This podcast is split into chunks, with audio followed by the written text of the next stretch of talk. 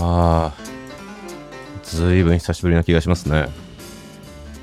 ごきげんよう、牧守です。みんな、元気かい？あの、前回の配信はですね、なんと6月25日ですから、実に2ヶ月ぐらい。今日はね、8月の26日ですわ。結構な間を空けてしまったものですから、なんかちょっとね、心配もありますけどね。ちゃんと口は回るんだろうかとかね、ちゃんと話ができるんだろうかとか思いますけど、この間に夏もね、ちょっと山場を過ぎちゃったっていうか、ねえ、すんごい暑い時期も随分ありましたけど、ちょっと落ち着いた気がしますね。まあ、どうでしょうね、住んでる地方によるかもしれないですけどね。うん、まあ日本はね、日本の千葉県はそんな感じなんですよ。ただでもね、この部屋ちょっと暑くて、僕、今年のね、2021年に入って引っ越しをして、この環境で収録をね、するようになったんですけど、夏になってからね、ここで収録するの初めてなんですけど、もう、エアコンね、ちょっと前から入れてたんだけど、全然ね、部屋が冷え切らなくて、しょうがないんで、このまま喋ってるとね、あ、そう、空調は入れられないですから、あの、音を拾っちゃうんでね、そう。で、まあ、どうしようかなと思いながら、あの、ポケットにね、保冷剤？冷凍庫でね、固めた保冷剤をポケットにぶち込むことで、ちょこっとだけ量を取ったりしています。まあまあ、まあこんな話はどうでもいいですね。うん。まあ、うん。どうせね、どうでもいい話しますからね、引き続きね。うん。そうそう。で、まあ、なんというかね、夏も山場を過ぎて、で、まあ、オリンピックも終わりましたか？確かね。うん。で、パラリンピックが始まったんですかね。ごめんなさい。ちょっとその辺ね、僕あんまり明るくなくてですね、ちょっと疎くて申し訳ないんですけど、その僕も、ちょっとね、夏が終わったなという感じがある今日この頃なんですよ。まあ、なのでね、リハビリも兼ねて、こんなの収録しようかなっていう感じなんですけど、まあ、それっぽいね、多分タイトルにするかなと思います。で、まあそう、この2ヶ月ね、空白の2ヶ月の間、のきは何をしてたのかと いうことで、そう、まあ間が空いた時はですね、僕はあの、近況報告をするっていうのはね、結構定番になっておりまして、こんなに間が空いたことはないんですが、ちょこっとそんなことをね、お話ししようかなという次第でございます。ということで、この配信は新しい知識や経験を楽しみながら、たまに少しだけ過去を振り返ってみたりして、人生をちょっとずつ前に進めようとする、私の気まもるの、そんな日常の記録でございます。まあ、よかったら聞いていってください。のきまもるプレゼンツ好奇心くすぐらレディオ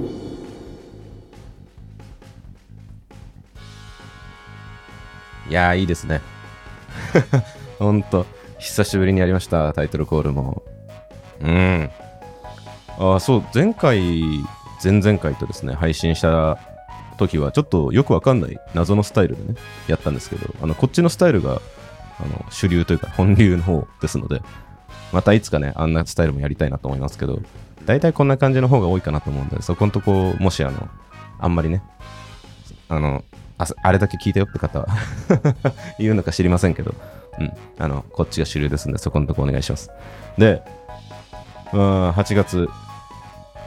先ほども言った通り26日ですね。えーっとね、で、8月の22日が、まあ僕のこの夏のね、一番のハイライトのイベントがあった日なんですが、あの時期なんですよ、あの時期。あの去年もね、そう僕ね、去年も音声配信やってて、その頃どうでしたかね、もうポッドキャスト、このね、今配信してるこのポッドキャストになってたかどうか、ちょっと定かじゃないですけど、その時もね、あのーそのイベント、去年もね、それに参加したと。イベントに参加するって感じじゃないんだけど、そう、あの、社会保険労務士という資格がありますね。それの試験を受けてきました。で、そう、それは去年も試験を受けたっていう話なんですよ。で、えーっとね、まあ、僕ね、2019年は、えっとね、体調を崩しまして、それより前はね、サラリーマンというかね、まあ、その自分の会社もね、あのサイドビジネスでありつつだったんですけど、結構な激務で過ごしてまして、で、体調を崩して、で2019年はなんか隠居生活みたいな感じだったんですよ。で、2020年から、なんかこうね、新しいことを少しずつ始めてもいいかなということで、こうやってインターネット上でなんかやってみたりとか、まあその中に音声配信があったり、で、その中になんかね、ちょっとこう、まともっぽい聞こえのいいことがあってもいいじゃないですか。別にそんなこと気にしたわけじゃないんだけど、でもまあその法律に関する勉強みたいなのもね、してもいいかなと思ったんですよ。で、ただまあ、初学なんでね、なかなか大変かもしれないなと思いつつ、僕はもともとキャリアカウンセラーみたいな感じのね、仕事をしてたんです。なので、人の働く仕事ということに関して、まあ、一定程度の知識はあるんですけど、でまあ、それをサポートしてくれるような知識として、ね、そういうロームとかに関わるような話っていうのは結構いいかもしれないなという感じの、まあ一応ね、隣接領域なんじゃないのみたいな感じで、ちょこっとまあ受けてみたっていう感じだったんですよ。まあでも結構楽しくて、うん。で、まあ今年も受けてみてもいいかなという感じで、ちょっとね、去年はね、なんか伊達や水郷で受けてる感じが結構ありまして、まあ本当に、あの、真剣にね、勉強してらっしゃる方がいらっしゃる中で大変恐縮ではあるんですけど、うん。そう、まあ去年はね、そんな感じだったんですよ。だけど、うん、今年はもうちょいちゃんとやろうと思ってね。で、一応、なんて言うんですか、教材っていうの、なんて言ったらいいんでしょうね。あの、通信教材みたいなやつね。うん、それも申し込んだりとかして、申し込むだけ申し込んだんですけどね。あの、僕ね、試験勉強めっちゃ苦手なんですよ。あの、僕のキャリアはね、ちょっとあの、なんていうんですか、その一般的に見栄えのするキャリアなんで勘違いされがちなんですけど、ね、試験とか、試験勉強とか楽勝でしょとかね、言われがちなんですけど、僕はなんせ試験勉強ってもしたことなくてですね、なんかね、合格するための勉強っていうのと、知識を獲得するための勉強ってのはまた違いますね。うん、っていうのもあってね、どうも不器用なところがありまして、っていう、まあ言い訳をしつつ、ちゃんと勉強しろよって話なんだけど、まあいろいろなんだかんだとね、忙しかったりとかもありまして、結局ちゃんと本腰入れて勉強したのはやっぱ最後の1ヶ月ぐらいって感じでしたね。去年もね、そんな感じだった気がするんですけど。うん。まあまあ、すいませんね。なんか、だらしない男ですよ。で、おかげででもね、まあその教材自体は、チクチクね、申し込んでから、いつ申し込んだんだっけな、5月ぐらいに申し込んだんだったような気がしますけど、それももうね、遅すぎるぐらいなんですけどね、世の中的には。まあそこからチクチクね、見たりしてたんですけど。うん。で、まあ、改めて見てみて、で、まあ、ちょこっと勉強して、で、去年はね、なんか過去問ベースで勉強してたような気がするんですけど、今年は一応そのテキストベースみたいな感じでね、勉強。テキストベースっていうと、文字で勉強したみたいな言い方になっちゃいますね。あの、参考書？うん。その、講座に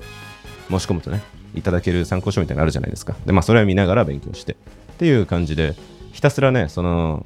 映像の教材みたいなのを、なんかもう3倍速、3.5倍速とかにしてね、もう分回し続けてっていう感じの勉強だったんですけど、やっぱね、問題解くってことも大事じゃないですか。インプットだけじゃなくてアウトプットも大事ですね。なかなかね、間に合わなかったですね。ただまあ、おかげで去年よりはね、回答に根拠も持てたかなっていう感じ。うん。なんかね、そんな感じでした。うん。だからまあ、去年よりはマシだったなっていう感じなんですけど、いや、でもね、この社会保険労務士っていう資格の試験はですね、すごい難しいっていうかね、6%から8%ぐらいとかなんですかね。あの合格率が確かね、これ多分去年の回でも話しちゃってるのでちょっとあれなんですけど、で、合格率がそのぐらいでしょ？で、あれ何話そうと思ったんだっけ？まあいいか。あのね、各科目にですね、足切りみたいなのがあるんですよ。なんていうか、えっ、ー、とね、まあ、あれね、年金の話とか、社会保険の話とかあるんですけど、各科目それぞれまあなんか5問中3点取らなきゃいけないとかね、10問中4点は取らなきゃいけないとかってそういうのがあって、1個でもそのラインにかかったらアウトなんですよ。最近は仕切りって言わないんでしたっけ？うん。まあごめんなさいね。なんて言うんでしたっけね、そういうのってね。うん。まあ要は、科目のそれぞれの中にこれを超えましょうっていう基準点っていうものが、まあある。で、あまりにもね、全体の出来が悪い時は基準点調整みたいなのがあるみたいなんですけど、まあまあそんな感じなんですよ。で、試験範囲はね、非常に広く浅いんですね。かなり広範にわたる。で、まあ、それをこう広く浅くわっと勉強しなきゃいけないんだけど、意外と出題はね、狭く深く出してくる時があるんですよ。っていう、でしかもそれで5問中3点取らなきゃいけないみたいなね、時があったりするんで、なんか本当にきちんと勉強してらっしゃる方とかでもしんどい時はしんどいかもねっていう感じの内容なんですよ。すごいね、本当に。で、しかもかなりタフな試験でね、午前中はなんか80分とかなんですけど、午後がね、3時間半なんで、210分いや、210分やっぱさすがに集中持たんすよね。うん、で、しかも夏でしょ？すごいよね。この中でね、勉強ももちろんねほとんどの方が社会人というか実際ね試験会場も結構年齢層高い方々でねだからほとんどの人が社会人しながら、まあ、勉強してらっしゃる働きながら勉強してらっしゃるわけですよ。もちろん専門領域というかね同じようなその人人事組織人事みたいなのこととかをやりながら勉強してらっしゃる方もいるとは思うんですけどいやだとしてもこれはねほんとね頭が下がりますね。でしかもねその人生の中でのこうライフステージにおけるイベントねライフイベントのと時にお世話になるのがそういう社会保険とかの領域じゃないですか。だから妊娠出産すればじゃあねその雇用保険の方から何が出るのかとか社会保険はどうなのかとか年金の免除期間になるのかとかねなんかそういう話とかが要は1回のポンっていうイベントで科目横断的にそれぞれ論点があったりするわけですよね。とかっていうのがあるんでなんかね生半可に勉強するとめっちゃ混乱するんですよ。っていうなんか結構沼っぽいそんな感じの勉強ですね。ごめんなさいこれあの本職の方がもしね聞いてらっしゃったら全然違えよって思ったらごめんなさいね。まあしょうがないですねその時はね。ごめんなさい。ちょっとまたそうでもねうん、僕結構ね、この領域好きかもしれないなと思って、うん。今年はね、多分ね、ボーダーぐらいは乗ったかなっていう感覚は自分の中でもちょっとあるんですよ。うん。もちろんね、全然足りなかったなと思ってるし、自分で納得もしてないんですけど、うん。まあでもまた来年もね、挑戦するというか、うん、またやってみてもいいかなとかって思ったりもして、来年までね、この音声配信があれば そこではまたお伝えできればなと思います。うん、ということで、そう、この夏、最後の1ヶ月ぐらいの話でしかないんですけどね。うん。その辺のお話はこんな感じでございました。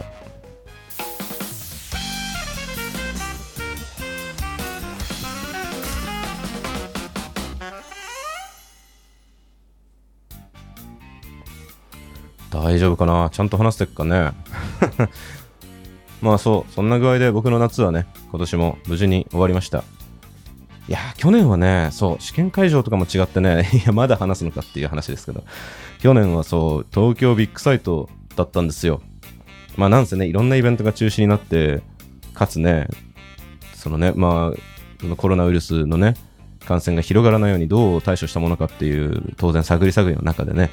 そうやって大きい会場を借りてやってたっていう感じなんですけどね。でもまあ今年は、まあ、資格試験あるあるというかね、大学を借りて、休日にね、それでやるっていう感じだったんで、まあまあ普通だったんですよね。うん。なので、去年のね、あの環境を体験できたっていうのはね、すごい幸せというかね、幸せって表現はもしかするとちょっと良くないかもしれないですけど、うん。まあ貴重な経験ができたなと、改めて思った次第です。で、去年はね、その試験が午前中からなんで、前乗りして、で、ホテルでね、あのこの音声を収録しまして、なんかそれをね、配信しての記憶がありますね。懐かしいです。うん。あの時聞いてくださってた方がね、またいたら、お前は相変わらずこんなことやってんのかっていう感じかもしれないですけどね。うん。まあ、引き続きこんな感じでいきますよ。で、まあ、えっ、ー、とね、今年、去年はね、資格試験を1年で4本ぐらい受けたんですけど、今年は今ここで2本終わって、一応あともう1本残ってるっていう感じなんですけどね。うん。まあ、それがまたここから先でのちょっとしたイベントって感じです。で、それもまたね、また、また話しますよ。また話します。で、うんとね、そう、まあ、僕ね、なんでそんな、そんなことやってんのかっていう話、法律系の勉強の話ですけど、結構これまでいくつかのね、エピソードをこの音声配信でもお話ししているところでもあるんですが、あの、まあ、個人のね、人生を結構広い範囲でサポートするみたいな形で、うんまあ、コンサルタントっていうのもなんか違うし、アドバイザーっていうのもなんか違えなって感じなんですけど、うん、まあ、そんな感じで人と関わって、まあ、お話ししながらね、いろんな問題を解決したりとか、いろんな問題を一緒にね、まあ、発見していったりとかって、そういう感じの、まあ、そんな、まあ、サポーターみたいなことをね、してるんですよ。で、結構僕はどうやら、こういうことが好きなようだっていうのは、やり始めたのね、ちゃんとやり始めたの今年に入ってからとかの感じなんですけど、あ、結構こういうの好きなんだなって思うようになったんですね。まあ、改めて気がついたと。もともとキャリア系にね、いました。キャリアアドバイザーやってたんで、まあそれもある意味では同じようなことなんですけど、うん。まあでもやっぱり企業に所属しながらやるっていうのとかね、特定のビジネスのモデルの上に乗ってやるっていうのって、まあ結構、その個人のサポートというところとは僕はなんかね、コンフリクトがあるというか、うん、まあ摩擦があるところがね、うん、ちょっとあるんじゃないかなって、個人的には思うんですよ。もちろんね、それで生計立ててらっしゃる方もいらっしゃるし、その、それをね、否定するわけでは全然ないんですけど、うん。なんとなく僕はね、やりづらさみたいなのがあって、なので今、個人としてやりながら、で、かつ、なんて言うんでしょうね、そうそう、まあ、その、キャリアだけとかでね、やっぱ人の問題って解決できないんですよね。健康の課題とかもあったりとか人間関係の課題があったりとかっていろんなことに後半に関わってくるじゃないですか当然人生ってのはねだから、まあ、そういうことにいろんな角度から何かサポートができるような、まあ、知識というかねそういうものが手に入るといいんじゃないかなとかって思ったりしてでまあとりあえずまあキャリアそういう仕事というね、まあ、人生の大きな要素に関してはある程度サポートできるんだけどでもまあそれで僕が持ってる知識っていうのはねその社会の大きな流れみたいなね、そういう経済っぽい話とか、まあ、そのキャリア論みたいな話しかできないんで、もうちょっとこう仕組みの話をできてもいいだろうと。で、労働者を守るためにね、いろんな法律がありますから。ということで、そう、勉強してみようかなと思って、社会保険労務士を勉強してみたっていうのが、まあ、始まりなんですよ。で、他の資格とかもね、そういうなんか人の個人のね、サポートみたいなことにつながるような資格とか、まあそういう、まあ別にね、資格に興味があるわけじゃないですよ。別に資格で生きていくつもりはさらさらなくて、その、あの、いやいや、その資格ね、もちろん、さっき言った通り、本当に、ね、厳しい試験を通り抜けて、くぐり抜けてらっしゃる方々がなってらっしゃる資格もね、たくさんありますんで、そういう人たちに対してのリスペクトを忘れてるわけじゃないんですけど、まあ僕は資格で生きるつもりはない。資格がなきゃ生きられない人でもないと思ってるんですけど、でもまあなんかあったら勉強ね、勉強のその言い訳というかね、まあなんかね、怠惰な人間ですから僕は。何か理由がないと勉強できないですからね。そう。っていうのでいいかなと思ったりとか、まあもちろんね、その見ず知らずの人とね、お話ししてって、こういうことはね、ないと思うんですけど、まあでも、それでもなんかね、ちょこっと、ちょこっとぐらいはね、なんかへの足しぐらいになるじゃないですか。ああ、一応そういう勉強なさったんですねっていう ぐらいはね、思っていただけるんじゃないかなとか思ったりして、そうそうそうとかっていうので、まあいいかなと思って、で、法律とかのね、知識は僕全然ないですから。なので、まあ生物学みたいな、その生き物としてのね、科学の世界の知識はある。で、ビジネスとかの世界の知識は、まあある程度、まあ割とね、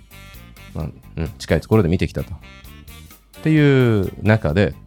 じゃあ何が足りないかっていうと、まああとは法律。うん。で、ああ、そうそう、金融の、金融というかね、その辺の知識がちょこっとだけあるんですよ。うん。とかっていうのもあって、でもまあ法律が全然手すきだなということでやったりしているという感じでございます。楽しいですよね、こういうのね。そう。で、ちょっとね、ここからどうしようかなと思ってるんですよ。やっぱね、なんとなくこう、勉強とかしてると勢いづいてくるじゃないですか。他に何やろうかなってね、やっぱ思ってくると、そのさっきの観点でいくとですね、僕はあの、人のね、メンタル面のケアみたいなところ。で、メンタルのケアって、結構ね、その、弱ってる人のことを想像しがちですけど、もちろんね、そういう分かりやすいメンタルのケアっていうのも当然必要なんですけど、それだけじゃなくてね、やっぱり日々のパフォーマンスを上げるためにもね、当然メンタル面のケアって、まあ、さっきの弱ってる人っていう表現がね、正しいとは思わないですけど、まあ、その、ね、逆として分かりやすいように、なんかそう強い人にも、やっぱりね、必要なことだと僕は思ってるんですよね。なので、これもかなり汎用性の高いスキルだと思っています。で、かつ自分にも使えるからね。なんかね、その辺の知識、僕、まあ、ざっくり持ってるんですけど、実際は。でもなんかそれをこう体系的に学ぶっていうのもね、いい機会かなと思って、そういう、まあ、メンタル面のケアにつながるようなね、資格みたいなのがないだろうかなと思って、探してみようかなと思っているところです。うん。まあ、あの、臨床心理士とかね、最近できた公認心理士とかね、資格とかもあるんですけど、その辺はね、やっぱ大学、大学院、もうこの2つは大学院ですね。そう、専門大学院とかに行かないと取れないような資格だったりするんで、ちょっと今からね、それは、うん、苦しいかなと思いつつ、どうでしょうね。そう、だからね、本当はね、栄養士とかも取りたいのよ。なんだけど、栄養士とかもね、そういう、ね、大学とかそういう専門の学校で勉強しなきゃいけない資格なんで、ちょっとね、残念だなと思いつつ、うん、ちょっとね、メンタル系、いろいろね、まあ、科学もまだまだ進歩してる領域ですから、進歩途中の領域ですから、うん、なんかめぼしいものがあればいいんですけどね、なんかちょっとうさんくさそうだなとかって、ちょっとちょっとごめんなさいね。まだ、まだまだ知らない状態なんで勘弁してくださいね。なんか でもちょっと思わない？ちょっと思うでしょ？そうそう。でもね、そんなこと考えてるんで、もし何か、あの、ご存知のものがあればね、ぜひ教えてください。うん、ちょっとそこから、もちろん検討のテーブルに載せるという感じですけどね。うん、なんか興味を持てそうなものがあればやってみようと思います。でね、あ、そうそうそう、その資格試験僕、これの前に1本受けてるんですよ、さっきね。今年はもう2本受けましたって言ったんだけど、なんかね、5月だかなんだかに FP、ファイナンシャルプランナーの2級を受けまして、えー、去年ね、3級を受けたんですよ。で、その時も、それはなんかね、それもポッドキャストかなんかにして、なんか知らないけどね、FP3 級受けてきましたよっていうそのエピソードがね、うちのポッドキャストの中で一番聞かれてんの。誰が聞きたいのと思って、なんかちょっとよくわかんないんですけどね。うん、面白いもんですね。そう。で、まあその続きで、F の2級を受けてきました。で、まあこっち、あの、ちゃんとね、無事に受かってますんで、そこはご安心ください。まあ、まあね、30%ぐらいの方が受かる資格、資格試験ですし、まあ入門編としてはね、非常に定番じゃないですか。うん、でもね、あの3級の時ね、フルスイングして腰痛めるみたいなノリのね、ちょっと勉強しすぎて疲れちゃったんですけど、でも、それで、まあなんだ、こんな感じなんだと思ってね、ちょこっとだけ舐めてました。まあ割と僕資格試験舐めがちでもあるんですけど、FP の2級、あれ油断してると結構やばいっすね。うん。非常に勉強になります。あの、さっきのね、社会保険とかロームみたいな話もちょこっと入ってきますし、年金みたいな話もあって、あと税金の話と、あと、まあ、ファイナンスなんでね、その資産管理みたいな、資産運用みたいな話、まあ、なんて言うんですか、金融？うん、みたいな話とかね、その辺の話とか、まあ、それこそ、あの金利と景気の話みたいなね、そういうマクロ経済みたいな話も出てきたりするんで、非常にいい勉強になるんじゃないかなというのは、改めて、特に僕みたいな理系のね、うん、理系理系で世間知らずのボンボンですから、そういう人には本当にちょうどいいような感じでしたね。うん、という具合でしょうか。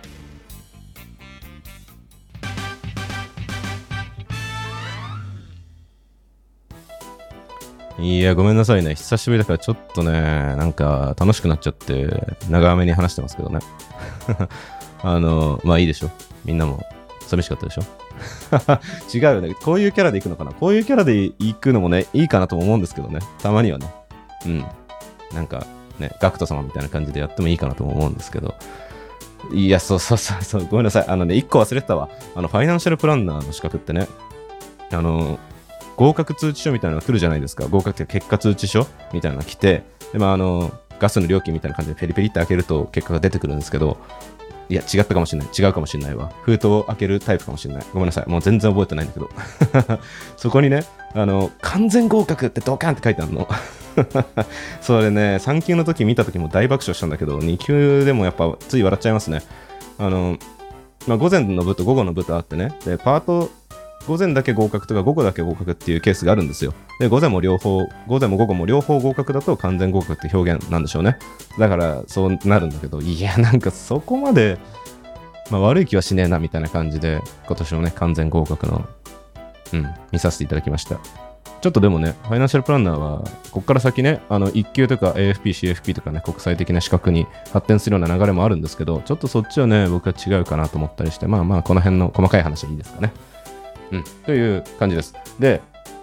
えっとね、久しぶりにこうやってポッドキャスト撮りましたけどね、まあ、やっぱ楽しいなとも思いつつ、ちょっと、もうちょっとここから年内以降、改めてね、この SNS での活動というか、もう少しね、うん、もうちょっとやっていこうかなというふうに思っています。まあこれもね、この2ヶ月の間ぐらいにあったことの一つですけど、いろいろとちょっとあの、ご縁もありまして、新しいつながりというかね、うん、その、なんて言うんですか、なんとなく知ってフォローしていただくっていう、そういう感じじゃなくてね、ちゃんと、なんとなくこの野木守という人物をなんとなく知っていただく、うん、というような機会もいただいたことで、得られるようなね、ちゃんとしたつながりみたいなものもいただきまして、うん。まあもちろんそれはそれでね、温めていかなきゃいけないなというところでもあるんですけど、まあ世の中ね、SNS なんせね、本当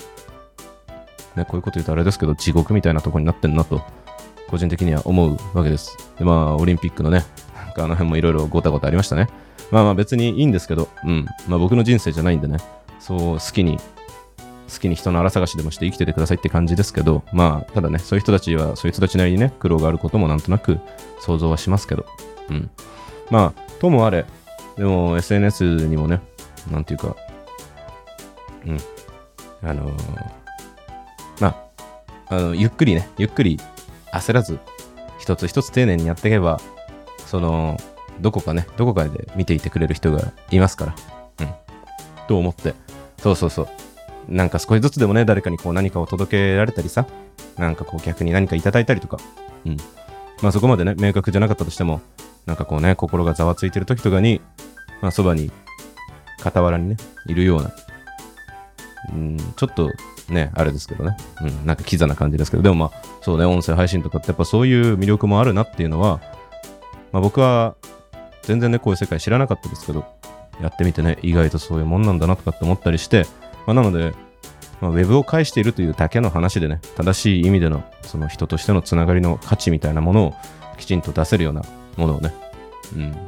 なんか作っていけたらいいなと、改めて思った次第でした。うん、まあ、こうね、ゆっくり、なんかね、数字を追うとかじゃなくてね、ローファイな感じで、で、こう、アンビエントな感じでね、うん。いや、まあ、あの、音質はね、ハイファイにこだわりますよ。だし、まあ内容はね、アンビエントとか言ってないで芯をついていきたいなと思いますけど、うん。まあ文章もね、僕、ノートというプラットフォームの方でたまーにね、たまーに書いたりするんですけど、まあそっちも含めて、もうちょっとね、そう、活動活性化していこうかなと、活発化していこうかなという感じで考えております。ちょっとね、新しいこともやろうと思ってますんで、うん。まあその際にはね、また、このポッドキャストを通してお知らせしますんで、ぜひね、応援していただけたら、その暁にはね、うん。応援してもらえたら嬉しいかなとかって思ったりしつつ、いやー、大丈夫かなこんな感じかな。うん。ということで、次はぜひ近いうちにまたお会いしましょう。